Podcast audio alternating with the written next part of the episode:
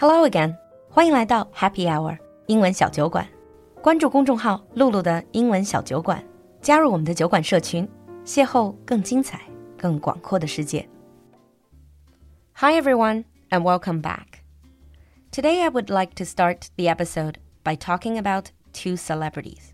The first one is internet celebrity comedian Papi Jiang. A couple of days ago, she released a new music video announcing her comeback after childbirth. 几天前，Papi 酱刚刚发布了自己的新的说唱 MV，高调宣布产后回归。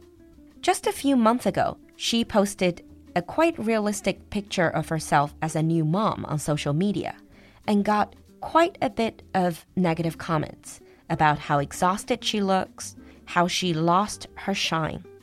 Now, in this new music video titled Papi is Back, Using her signature brand of humor, she's telling a lot of home truth about the joy and challenges of a new mom. The other celebrity I would like to mention is Katy Perry. The 35 year old pop star shared on social media again a quite realistic picture of herself five days after childbirth and caused quite a stir. 一向以性感着称的水果姐 Katy Perry 在产后五天 就在 Instagram 上面发布了一张非常真实的素颜照。In this picture, Katy Perry is in a nursing bra and big pants. Her hair is messy and she's not wearing much makeup. And her belly is still big, swollen. It almost looks like she is still pregnant. In other words, she looks exactly like every other woman who has just given birth. And again, she got a lot of negative comments about how unattractive she looks asking her why she would want to post such a picture, saying that she turned from a fun, sexy pop star to a boring mom. And sadly, among all those negative voices, a lot of them are from women themselves. The thing is, nowadays, with all the media hype, with all the advertising, and with celebrities showing their perfect body not long after childbirth, and we start to forget that that is not the reality, or at least not the majority. So, today's episode, let's talk about the real postpartum body, the body after childbirth. And this episode is dedicated to all the wonderful moms who are listening to this show, their caring partners, and anyone who care. 今天的酒馆里，我们就来谈谈产后的真相。Carrying a baby for nine months and then pushing it out of you will have tremendous impact on your body. And most new moms will experience a range of changes, starting with body aches. 首先就是全身的酸痛，英文里把整个生产的过程叫做 labor, and it is hard work. Because all the pushing and contortions of labor, it's very natural for moms to feel achy, exhausted, and washed out. And as the uterus contracts back to size, many women would feel abdominal pain and cramps.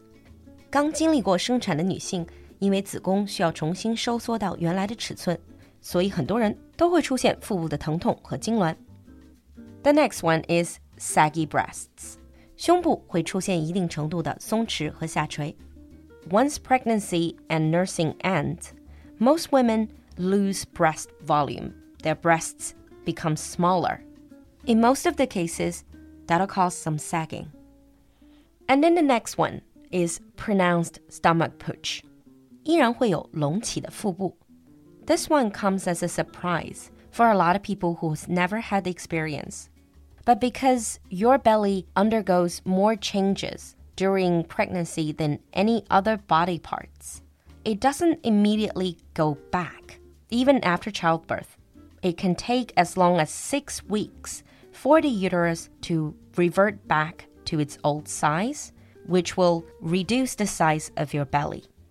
But because of all the stretching during pregnancy, it might never really go back to what it was before, and it's perfectly natural.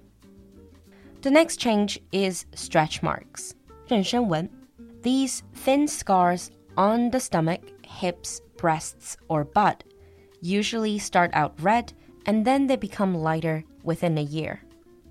Apart from stretch marks, as many as 40% of pregnant women will experience varicose veins.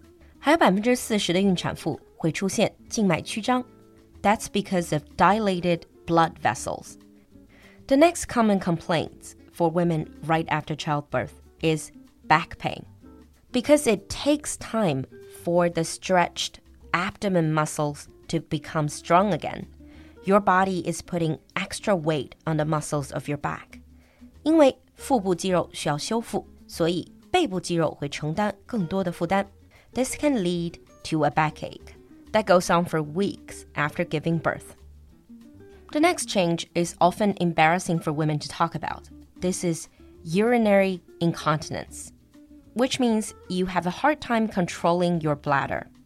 This is because the weight of your baby put a strain on your pelvic floor muscles. 因为孕晚期对于盆底肌的压力很大，所以刚生产过的女性对于膀胱的控制会因此减弱。Moreover, many women would get thicker thighs and legs. That's because during pregnancy, very often a woman's activity level and nutrition levels go down. And these factors will make you gain weight. And the extra fat usually would go to your hips and thighs. Many new moms would also experience constipation due to weakened ab muscles. 同样因为产后腹部肌肉变弱，所以不少女性也会有便秘的症状。And as many as 10% of women experience hair loss as a result of a drop in hormone levels. 那产后因为激素的下降，百分之十的女性还会出现脱发的症状。up to 70% of expectant moms get melasma, or the so-called mask of pregnancy. 有百分之七十的女性在孕期都会出现黄褐斑 melasma. This is again due to hormonal fluctuations. 同样是因为激素出现波动。And apart from all these physical changes, new moms often experience changes in energy level, a fair bit of anxiety, baby blues, or even postpartum depression。除了身体的变化，很多时候新手妈妈还会感觉到焦虑、产后情绪不稳，甚至出现 postpartum depression 产后抑郁。Now, all of these we just talked about are very realistic postpartum changes. Some moms out there might say, I've never experienced this. this never happened to me. But keep in mind that these changes are realistic but they also vary from one woman to another, depending on your age, genetics, the amount of weight you gain, and the type of care you receive. But if all of these are really realistic changes that might happen to any women during pregnancy and after childbirth, then why is our society so negative about the reality? Well, the first reason might be the media influence. If you look at the media hype today, and the celebrities. We're admiring people who quickly get their bodies back and shaming women who don't. All of you moms out there, I'm sure you have experienced some form of stress and pressure to get back to the state you were in before pregnancy. And we have all these media articles and celebrities telling us how some women manage to get back their perfect body within a few months, and they say, What's your excuse? So, our idea of what is normal is actually warped. 由于媒体经常会鼓吹某些明星或者健身达人在几个月甚至几周内就恢复了产前的身形，所以很多人会把这个作为正常的标尺。In reality, this is simply not the case. This is why it's so important for celebrities like Papi Jiang or Katy Perry to share the reality side of it. And the second reason is in general, there is ever increasing pressure on women at all stages of life to fit into one very specific idea of attractiveness. 在中国，这个 idea a lot of the times even as women ourselves, we would associate our value with that idea of attractiveness. The third reason might be many people just feel really uncomfortable with real female bodies, especially when it's linked with pregnancy and childbirth. Because historically, childbirth is seen as something that needs to be hidden from people, be kept out of public. And with that logic, the realistic body of a woman right after childbirth is seen as something that needs to be hidden away.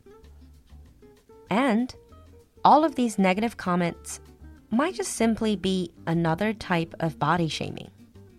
And some people might even make the excuse to say that they're making these comments to push the mom to work harder and get her body back. But what a new mom really needs is support in the form of postnatal recovery, childcare, maternity leave, and solid mental health care. 而一个新手妈妈，她真正需要的是在产后修复、照顾孩子、产假以及心理健康等等方面的关怀，而不是那种打着为你好的幌子而进行的 body shaming. But the positive side is, according to some recent surveys, an increasing number of women start to like their post pregnancy bodies because they feel more powerful and confident in their looks. And if you're a new mom and you're struggling with the pressure to get back to your old body, look deep inside at your own biases and reconsider your definition of self worth. And if you're in a toxic environment, try to surround yourself with people with positive energies, even if it's just a support group online. And maybe it's time to admire your body for its strength, power, and grace. You have just done something absolutely amazing, and your powerful body shows that. If you decide to lose the baby weight and stay healthy, enjoy those exercises instead of punishing yourself with them. Because, like Puppy said in her new video, she said, I'm still me, and I'm not me. I'm not the person I used to be. I'm not afraid of growing up. I'm stronger, and the next part of life is even better. In the end, let me give a special shout out to one of Happy Hour's old friends, Jingwen, who has just become a mom. 最后，把一份特别的祝福送给酒馆的老朋友老粉静雯，她刚刚晋升为母亲。She has always impressed us as a very smart, driven, an independent woman. And now she is even more confident and more beautiful. Just like all the wonderful moms out there listening to this show. 最后，我们用静雯的歌声结束今天的节目。Here's her powerful voice. Enjoy. I'll see you next time. Bye.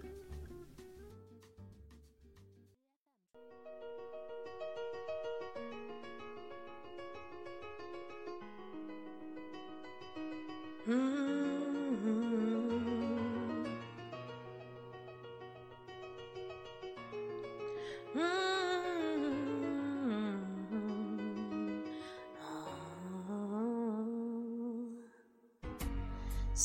People live for the fortune. Some people live just for the fame. Some people live for the power. Yeah. Some people live just to play the game. Some people think that the physical things define what's within. And I've been there before. That life's a ball so full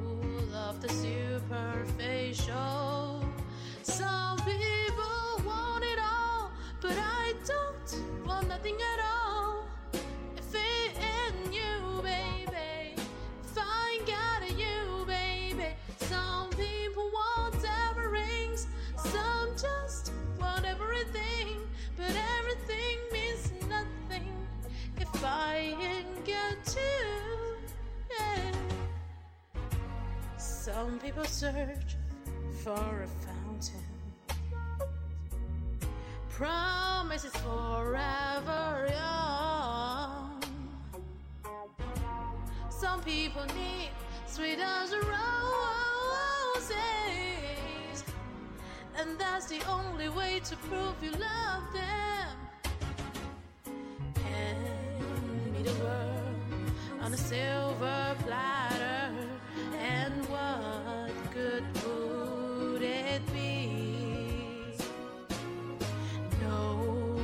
one to